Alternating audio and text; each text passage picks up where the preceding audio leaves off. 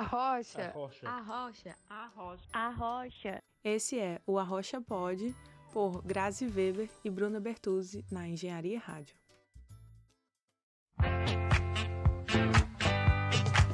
No,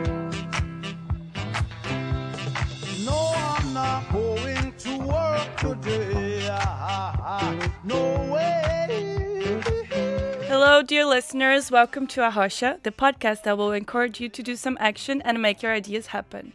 I'm Bruna, and I'm here with Grazi to talk with you about people like you and me who are making ideas become real.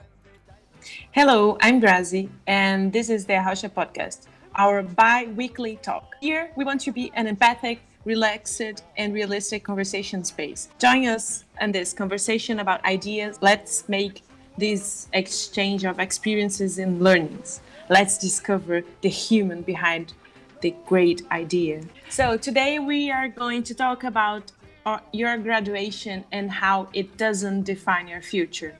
Confusing, right? So we invited two very interesting people to discuss this with us, Gabriel Fagundes and Patrick Marton.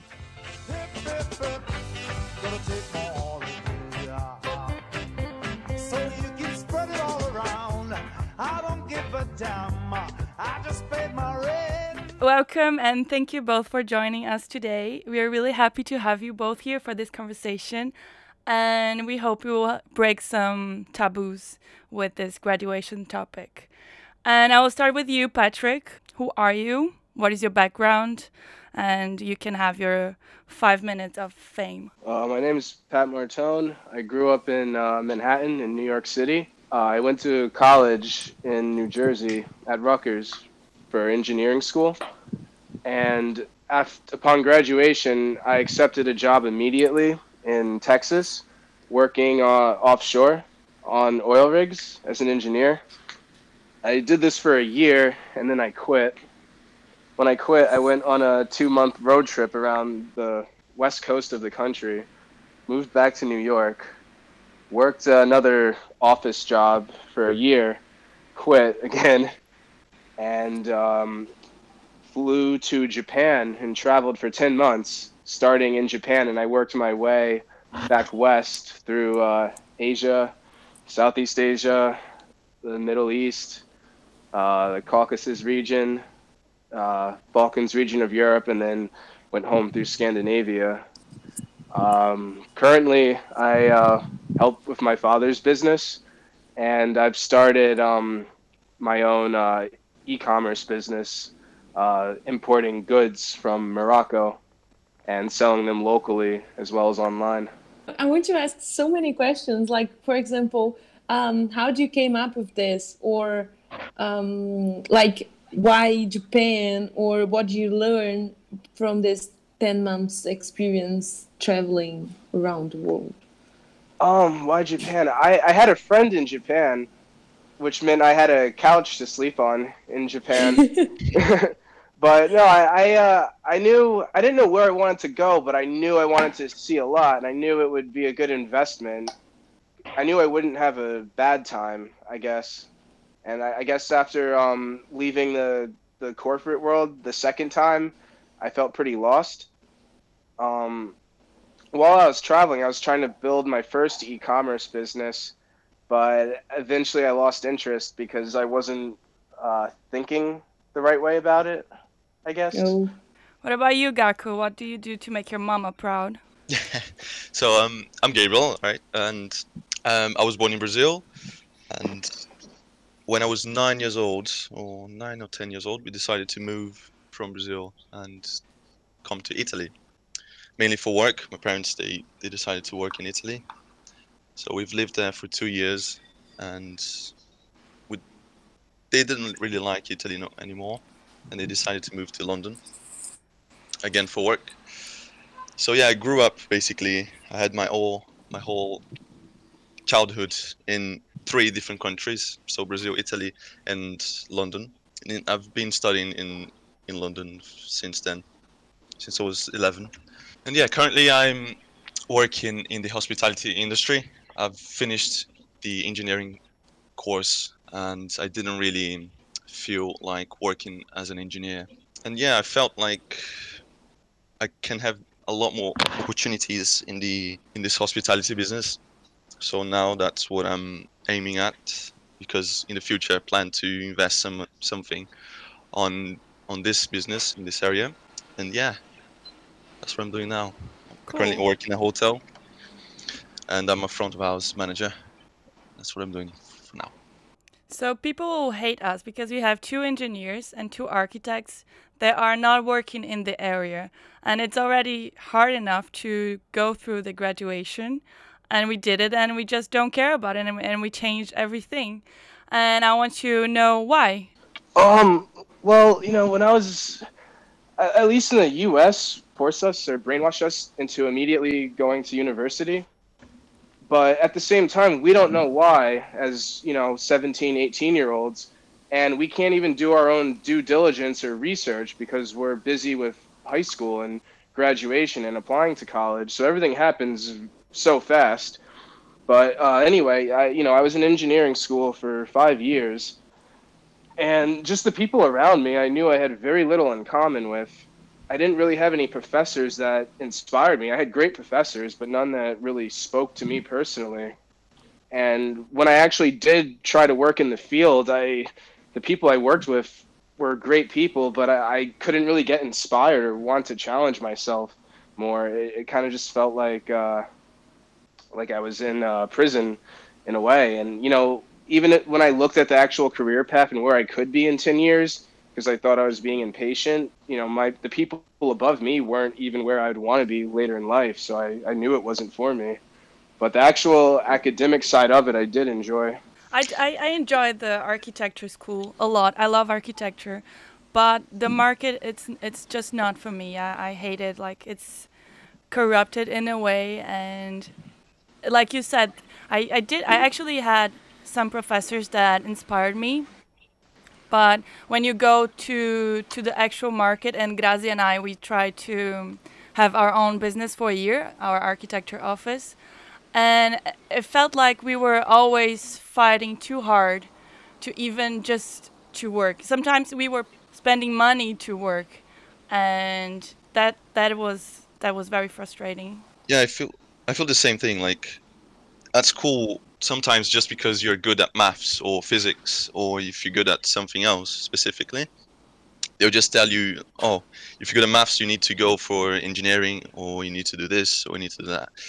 And because you, know the lack of experience and life experience, really, you just I ended up listening to everyone and said, "Okay, let me let me do this," and and then after I finish and everything, you realize that mm, it's actually not for me. Yeah, I can see where you where you going to where you where you going because like for us, um, when we were we had our architecture business, me and Bruna, it wasn't like we were not uh, well, we didn't have clients or something. We had we had a lot. We earned a little bit of money anyway, uh, but it's ju- it's just that like we we started to feel like robots or something like we we liked to do to draw and to create but it was very hard to deal with the market and how uh, like how it was corrupted. And um, you, you you kind of like you know when you la- love to do something but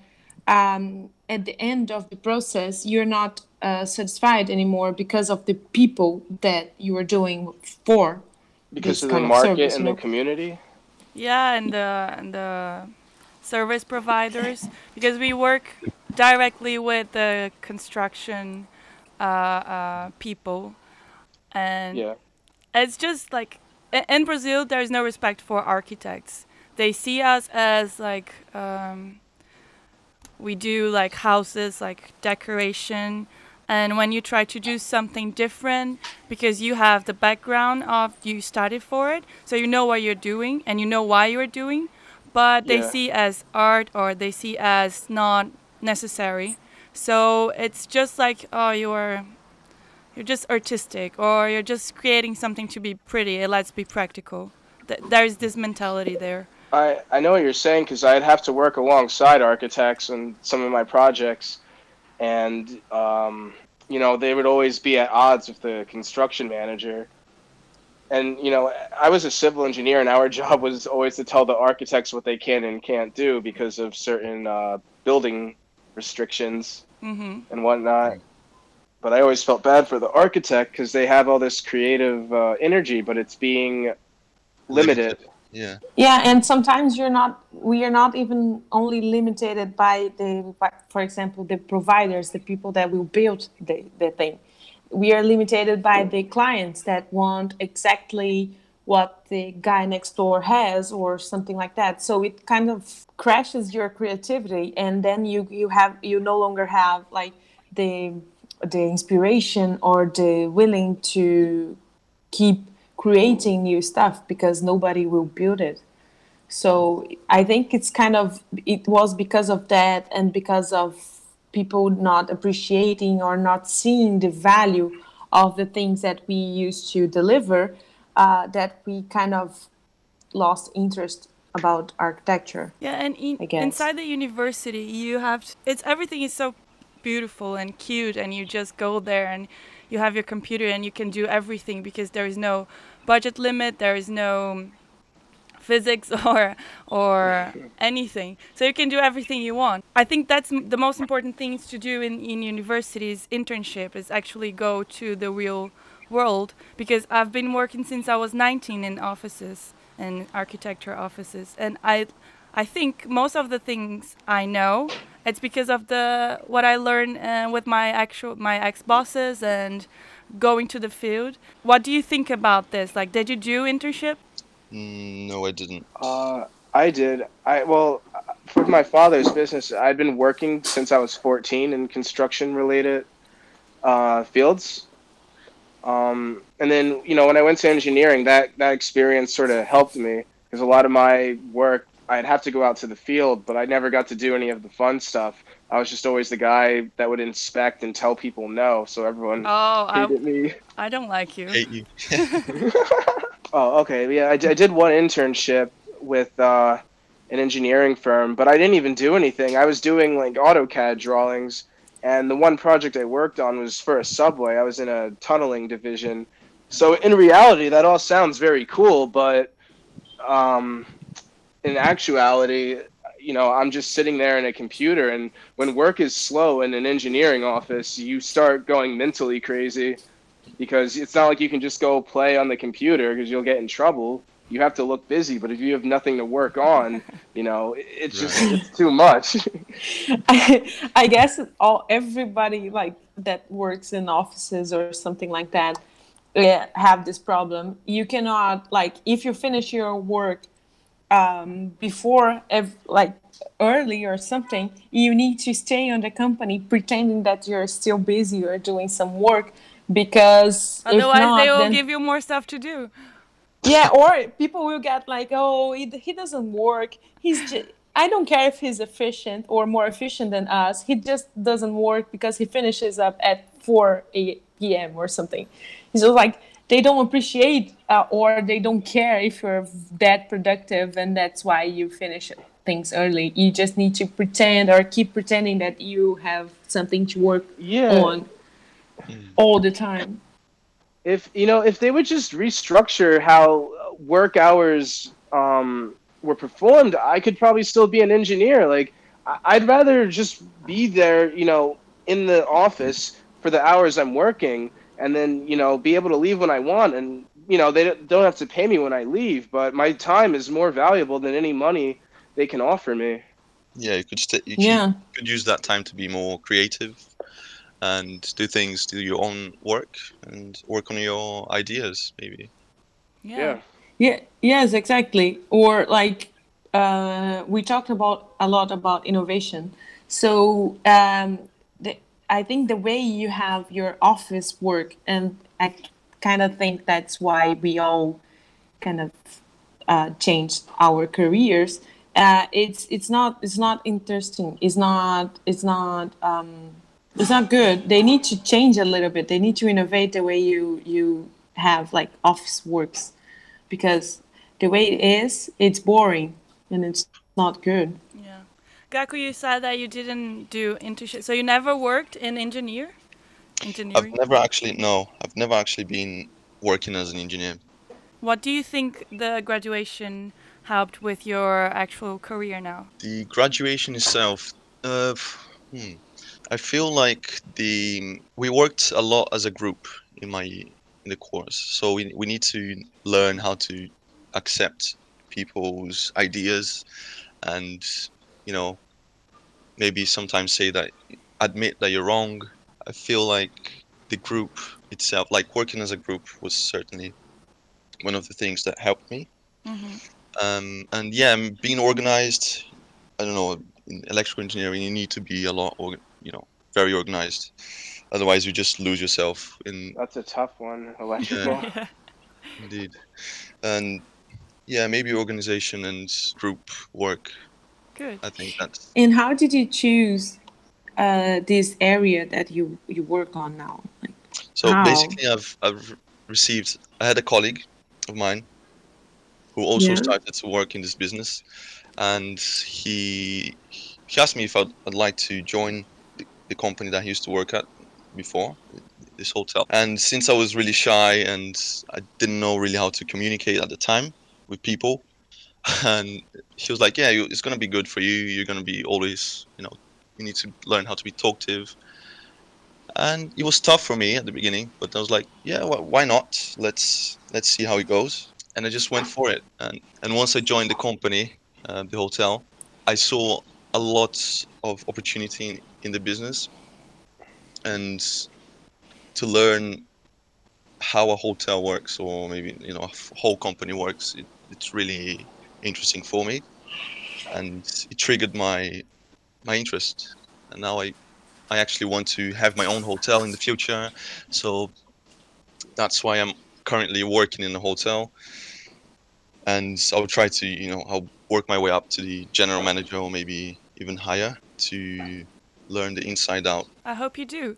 And actually, I want to start talking about that because we are four entrepreneurs here. And I want to know about your ideas. And, and I don't want secrets, I want to know everything. So, Patrick, tell us about your ideas.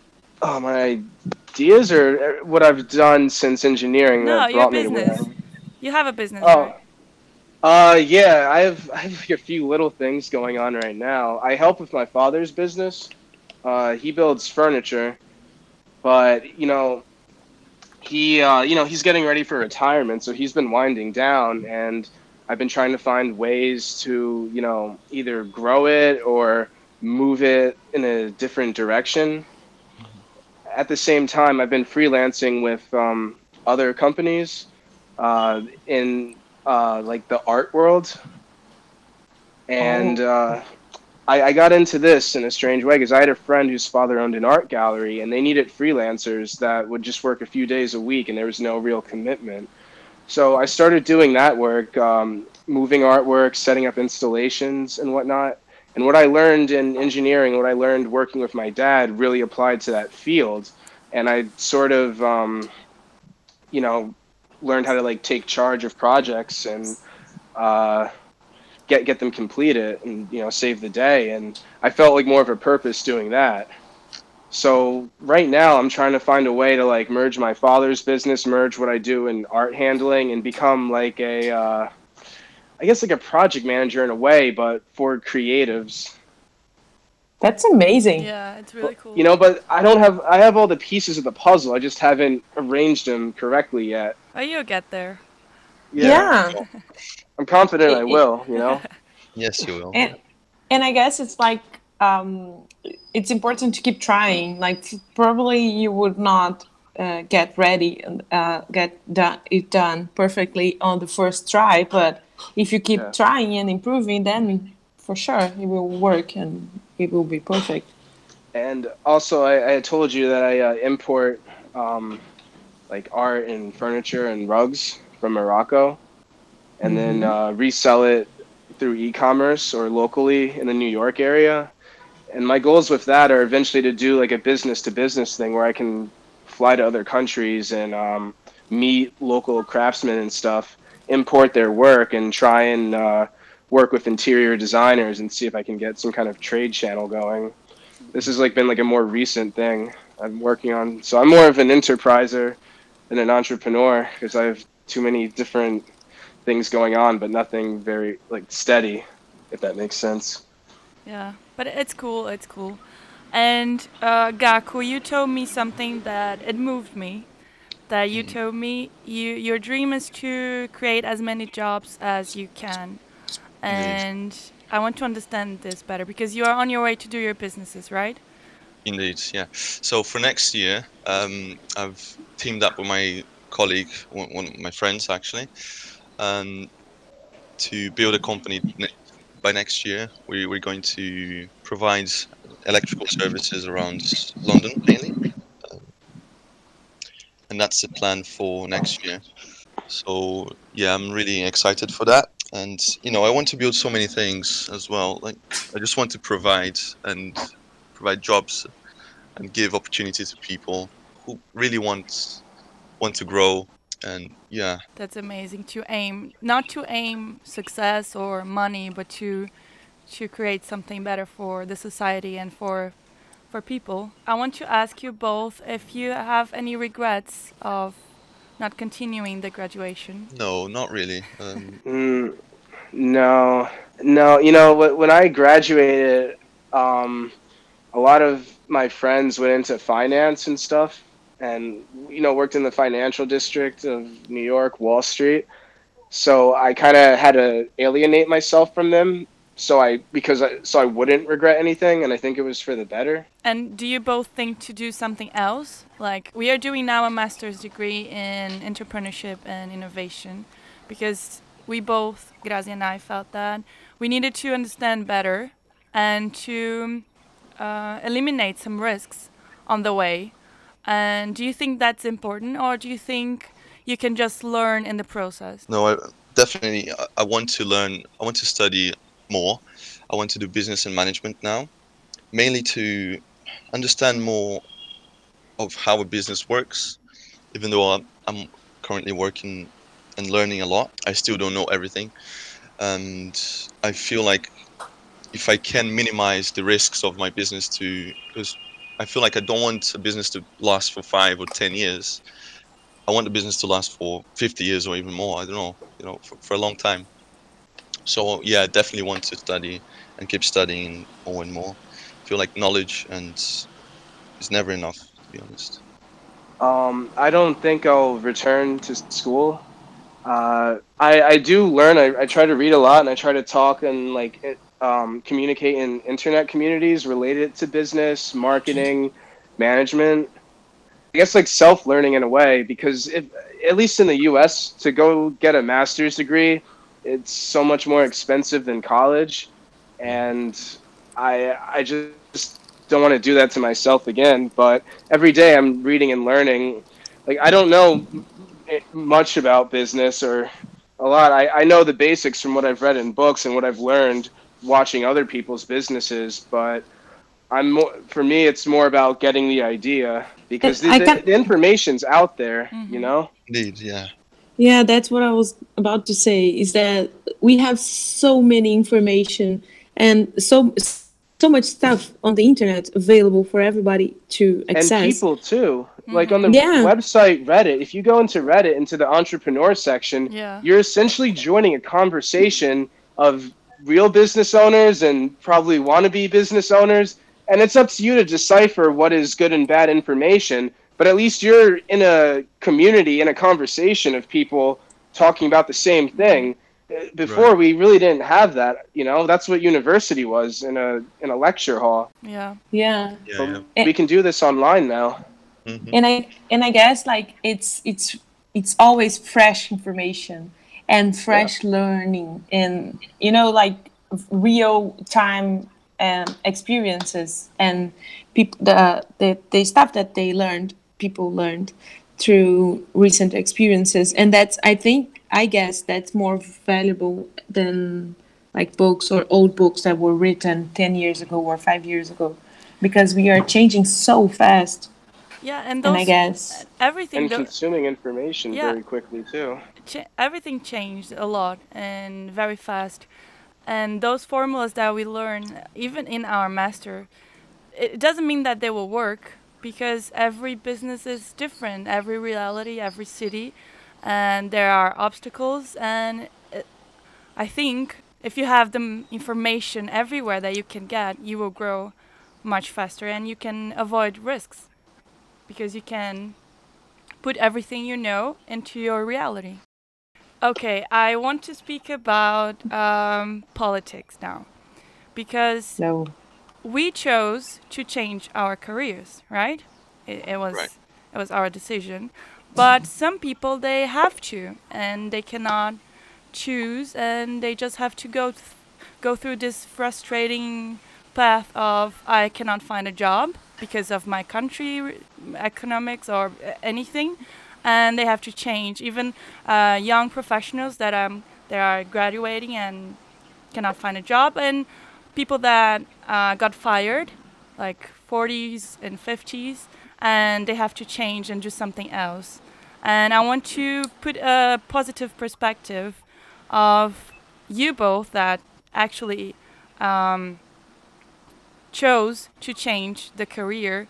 What do you think? What, what would you say for those people um, to see this uh, in a more positive way I think it really depends on the the the country's political system and the alternatives that are offered after the change, like retraining or or how they plan to um, to um, compensate or prop up whatever industry is getting hurt. I think the way they do that's important. You can't just throw money at a problem and expect it to go away. But if you retrain people and kind of en- encourage them or negotiate them into a direction that's more sustainable for them and the country itself, I, I I think that'd be the way to go. Mm. It's, it's a tough one. good yeah. Because okay, because sometimes, like in in the Brazilian reality, um, there is no retraining. Okay, because there is no money, there are no jobs, and if you find something, you will be happy to work. If, even if you are an architect and now you have to work in McDonald's, that will be good. I'm not exaggerating, of course I am, but just a little. And it's just so sad to see so many good people having to do something else. And that creates a lot of mental issues and problems in the whole society because it's so frustrating not to do what you want, especially when you're good at. Yeah, I feel like you need to be, even though it's tough, I know it is, but you need to be persistent. Like, you need to do what you like. You, you can't just ignore facts. Okay, if the if the country does not help you, you need to find new um, options and maybe work it out. It can, yeah, it's it's really difficult to just. It's easy to say, but it's difficult to actually do it. But I feel like, yeah, um, the society, we need to speak up and you know show them what's what our thoughts are in a way, and then see what they do from there. I know, Brazil, like in the Brazilian case, politics are taking money from one thing, one area to spend it on something else that wouldn't really help. And yeah, we just I think the country needs to learn with that really. Well, I'm in Brazil after one year away in Portugal. And when I came back, the first thing that I said to Bruna was that it was so hard to see like all our friends and people that we care about that have this this uh, that, that they have like they graduated from school and they have so many so much potential. They are so good and they cannot find a job or whatever. And they they like um they don't want to search on other areas. For example they don't want to uh, have like for, uh, they are for example an architect and they don't want to find any job whatever uh, like in mcdonald's or something they want to have like job in their area in the area that they spent like five years studying. Uh, and i guess like the, the in a way our society has this pressure on on them for saying like oh you studied for five years you paid or something and now you want to find any job that is not in this area what is going on if you um, felt any prejudice or something from your family or friends regarding this decision of not following the area that you studied? Oh yeah. Um, my my parents are cool. They they didn't care. Um, but I, like I said before, I had friends that I just cut off because they're like, "Oh, you're throwing your life away, this, that, and the other." Meanwhile, they're slaving away in an office, losing their personality and character every day. But you know, sometimes people have to go in different directions, and that's what it is. Yeah, I'm, I feel like the more you know, the better. Like, Yeah. okay, you study. I don't want to sound bad, but if you study, let's say, electrical engineering, and you struggle to find a job um, as an engineer in your field, then try to learn something else because I'm sure people they, they don't like only electrical engineering. You don't like only one subject. I'm sure you like so many things that maybe you, you don't even know they could work as. And yeah, I just feel like a way of turning that around is to get to know yourself a bit more and know what you like to do. And if there is a problem in your field, you can just change it and work with something else that you also love. Yeah, I agree with that. And I think that there is this taboo that you have to, uh, like, we are born and our life is decided. We have to go to school and then university and then we'll find a job, get married, and die.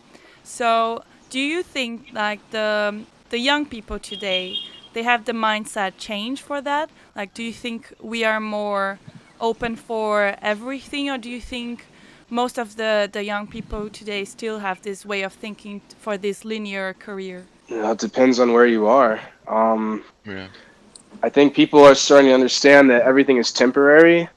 Uh, at least where I'm from, people understand that they don't need to own a car; they can lease one. They don't need to own real estate; they can lease it. But at the same time, the price of ownership has gone up so much that you can't really own anything.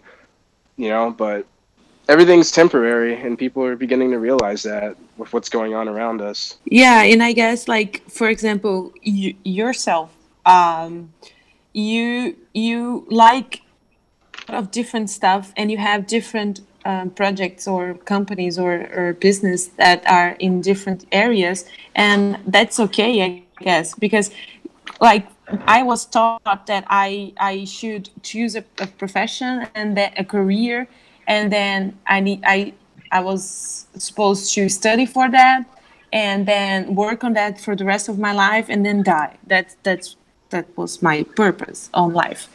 And actually, I like to do a lot of stuff that are completely different from one from another.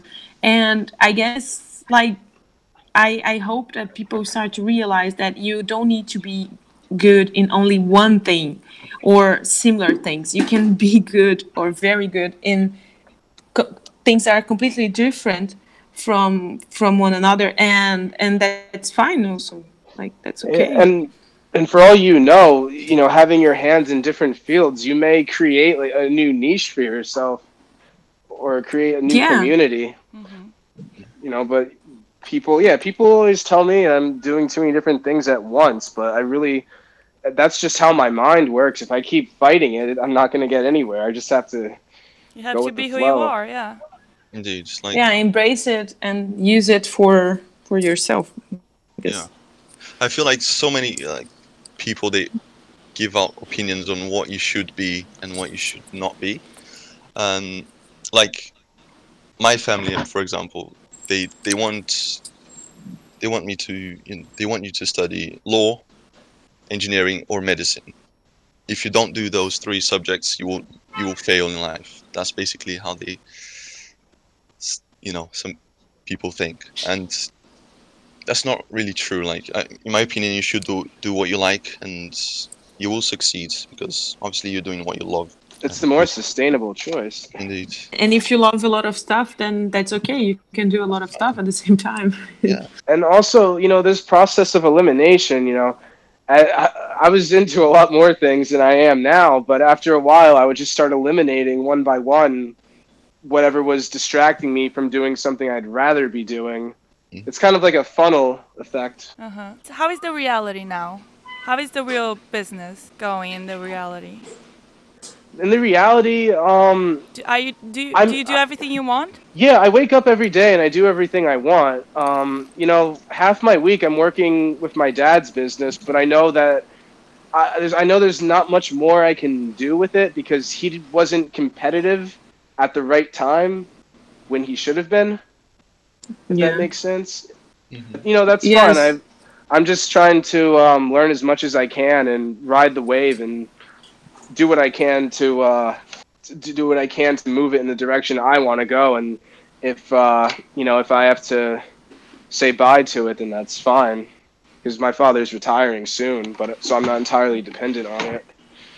Um, and then you know, so I guess ideally I work like three to four days a week, and then the other three days I'm sort of like doing research and um, trying to think of like what my next few months are gonna look like.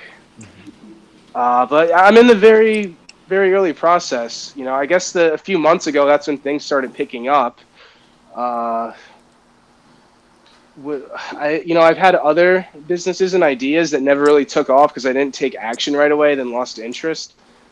So one thing I've learned is when you get an idea, you have to follow through as quickly and intensely as possible Yeah. before you lose interest. It's like a it's like a flame in a candle. Yeah. You have to keep the flame going. Yeah. No, same here. Um, now I'm I'm in that process of learning still how I, how my the business that I'm working with works, and it's good to share my ideas. They they actually are taken in consideration, and it's good to discuss. And you know, if I if I want to learn something, I just come and talk to them. They are extremely supportive, and that's what I you know I enjoy the most right now. It's like I can do like if I want to learn something they will actually go there and help me and to you know succeed meeting people who also have businesses is very important because for the first time I had leveraged um, my father's business to serve to build furniture for another company that I work for. But at the same time, they can help us get more work through their connections. So it, it's good to help out other businesses because you never know how it's going to Yeah. come back to help you. Yeah. For example, I- like with my father's business, we don't have a warehouse or trucking for delivery, but people that we've helped in the past and served will let us use their warehouse for like a more favorable rate or let us borrow a delivery vehicle for le- you know because we don't really do deliveries often but when we do you know it's easier than renting Yeah. Connection. vehicle. Yeah. Like- Connection is everything. it's like a saying in brazil um, one hand washes the other Yeah. exactly So Yeah. you you both talked about having so many ideas, like you told Patrick, uh, the flame that you have to go for it. What is your tip for the listeners to maintain focus, to continue your ideas? um, you should always have some sort of dedicated routine in your life, whether it's uh, exercise or reading, something that you can stick with, and then you can apply that um, same uh, motivation, determination to whatever you're trying to build in your spare time. Uh, but you know, it really took me a while to to follow through with things. I'm still learning how, but I think I think uh, coffee is definitely It's a good friend. helps a lot yeah, I, I never drank coffee. I I'd only drink because I'm very sensitive to caffeine, so I only drink coffee if it's related to something um, that's going to advance myself. I would never drink coffee to go work in the office because I would it, it would just um, make me jittery, and then you know you you build up a tolerance to it. yeah. But if it's like um, you know, like a Saturday or a Sunday, and I'm gonna go work on um, or do some research or try and like have a business plan. I like to take a lot of notes. That I think helps a lot. So like on a, in the morning, I'll drink coffee, take notes, uh, write down what I want to learn more about, or what I need to learn more about, or what I need to create in Excel and, or in a document, and use um, my caffeine uh, addiction for that. Gaku, how do you manage to ha- to be an entrepreneur and actually have a job? well right now um, well i obviously when i'm working i get to know get to meet a lot of people a lot of business people and they not all of them but most of them they will they will come to me and we have a long chat about their business and i try to learn and you know absorb the the most that i can from from their experience and yeah that's basically what i do like when I'm working, I like to get to know as many people as I, as I can and speak about work really. The the bad part about being having your own business is that you never stop working. And what do you think is the main difference from working in a normal sort of way job or in and, and having your own business? Uh, if it's your own business, uh, I would think you're doing everything on your own terms, so it wouldn't really feel like like uh, working. I, I never feel like I'm at work, and I'm never looking at my clock. E- even at the you know the jobs where I am the worker, the the freelance stuff for the art galleries, I'm never looking at the clock like oh is it three o'clock yet? Is it time to go? I'm it's just kind of a part of who I am and what I do. Yeah. You know Yeah. throughout the week. Yeah, the same the same with me. And when I'm working with something I, I, I enjoy, I love to create. It's just I don't even see the, the time passing, and I don't I don't get even hungry. You just go for it and work and work and work because it, it's fun, and you lose that um, prejudice of oh work is boring. Oh I have to work. No, you, you want to go to work because it's it's something that it makes your day uh, better and it makes you inspired to do something else and makes you happy. we have this problem, me and Bruno, because we kind of work or talk about work all the time. All And we live together, so it's uh, every second. If you go to the movies, you will think about work. If you go to the park, you will think about work and you have ideas everywhere. So it's kind of exhausting in a way, but it, it's fun. Yeah, I can imagine you in the in the movies um, just turn to each other and say, "What if we start to build it?" Like, Yeah. now is not the time, really. Yeah, It and- kind of and we happens take, like yeah, this. and we take everything really serious. Like the podcast is a hobby, and even though we treat as a, hu- a huge business that we earn money with it, but we don't. And it, we are always working in the podcast and working everything we can to make it better. we have uh, a schedule of what we want to do and where we want to be uh, in like six times, six months or um, two, one year or something for Arrocha, even though we don't earn anything from that. But we have like so many plans. But that's how things start, right? Like you start with something that you like to do, and as time time goes by, you, you start to grow and grow more, and that's when Yeah. money comes, right? You shouldn't start again- just for the sake of money. I guess that while you go on with that, eventually you will be- start to think about ways of getting money out of this idea or this job or this Yeah. like this project because you like so much. So you like doing it. So eventually you will find a way of earning money from it. At least that's what we hope to achieve with Arrocha eventually. Yeah, you know, every everything I've done that has been like more like uh, fueled by profits has never worked out. So I uh, after I left the corporate world, I had an e-commerce site doing drop shipping, which is a very unsustainable model because you don't own anything. You're really just you really just create a web page and um, you know list products and you get suppliers, but it's usually very um, cheaply made stuff uh, coming, you know, from Alibaba or AliExpress, and all your competitors have the same product, but they've put like a private label on it, and you know, people sell this stuff through Amazon, and you know, everyone's like, oh, passive income, and they rush to to do something like this. And then you have people selling courses, and you've just, it's created this large bubble. But it happens with everything. It's happened with real estate because for a while I wanted to do real estate investment before I realized what it does to neighborhoods and communities. But I, you know, I, I started to lose interest because it was fueled by uh, by profit, and it, it Yeah. put my candle out. I kind of guess that like um, you kind of lo- lose the interest once you realize that you're what you're doing or what you're working on it's it's not helping people it's making the situation worse than it is we lose the interest Yeah, it has to be aligned with what I believe. Uh, even uh, every every job I had, I got sick of it because I saw so many mistakes and I learned from them so I could apply in my business. But it's just so disappointing to see that that most of the people they are trying to do something for profit. And like you said it's it's not going to work. You have to succeed uh, being good at what you're doing not searching for for Yeah. money. The minute people start selling courses and you know i, I even moved out um, for a few months to a, a city in thailand where a lot of people were doing this and i kind of saw you know with my own eyes what it was turning into. And it's really just people selling courses left and right but the people selling courses are people that haven't even really done anything. You know they've just Yeah. failed and they're trying to find another way to make money off of misleading other people. People have to realize time time's running out and you and you can't say oh you know one day i'm going to do this one day i'm going to do that.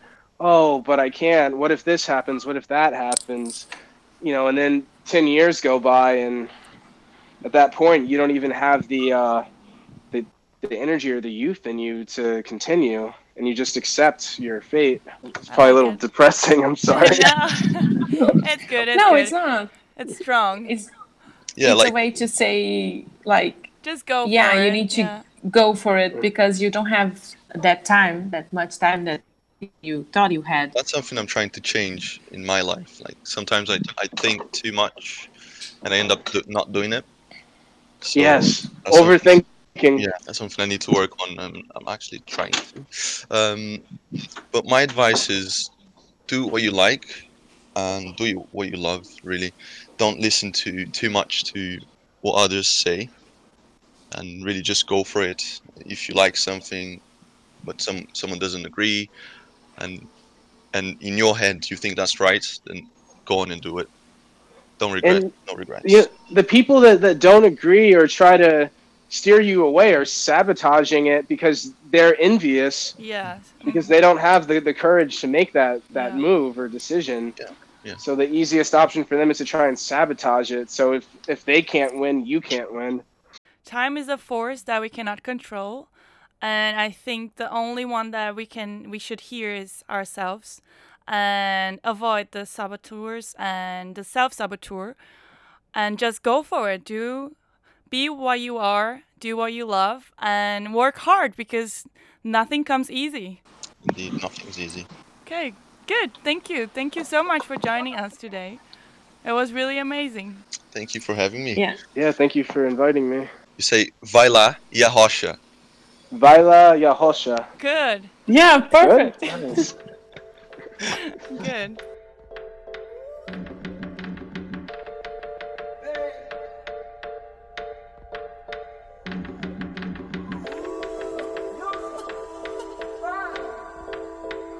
So thank you, thank you all for joining us today. I hope you all enjoyed this conversation as much as we did. And before we finish, we want to remind you that in Arrocha podcast, we want to encourage you to just go for it. It doesn't matter how crazy it might seem. We want to be a collaborative space. So send us a message, share your thoughts and stories, and just talk with us. And don't forget to follow us on our social media. We are on Instagram and Facebook as Arrocha Podcast or Arrocha Pod. And we are part of Engenharia Rádio, the university radio from Porto. So go to our website, engenhariaradio.pt. So, a Brazilian kiss, A Portuguese American British kiss. and see you next time. Bye. Bye. Bye.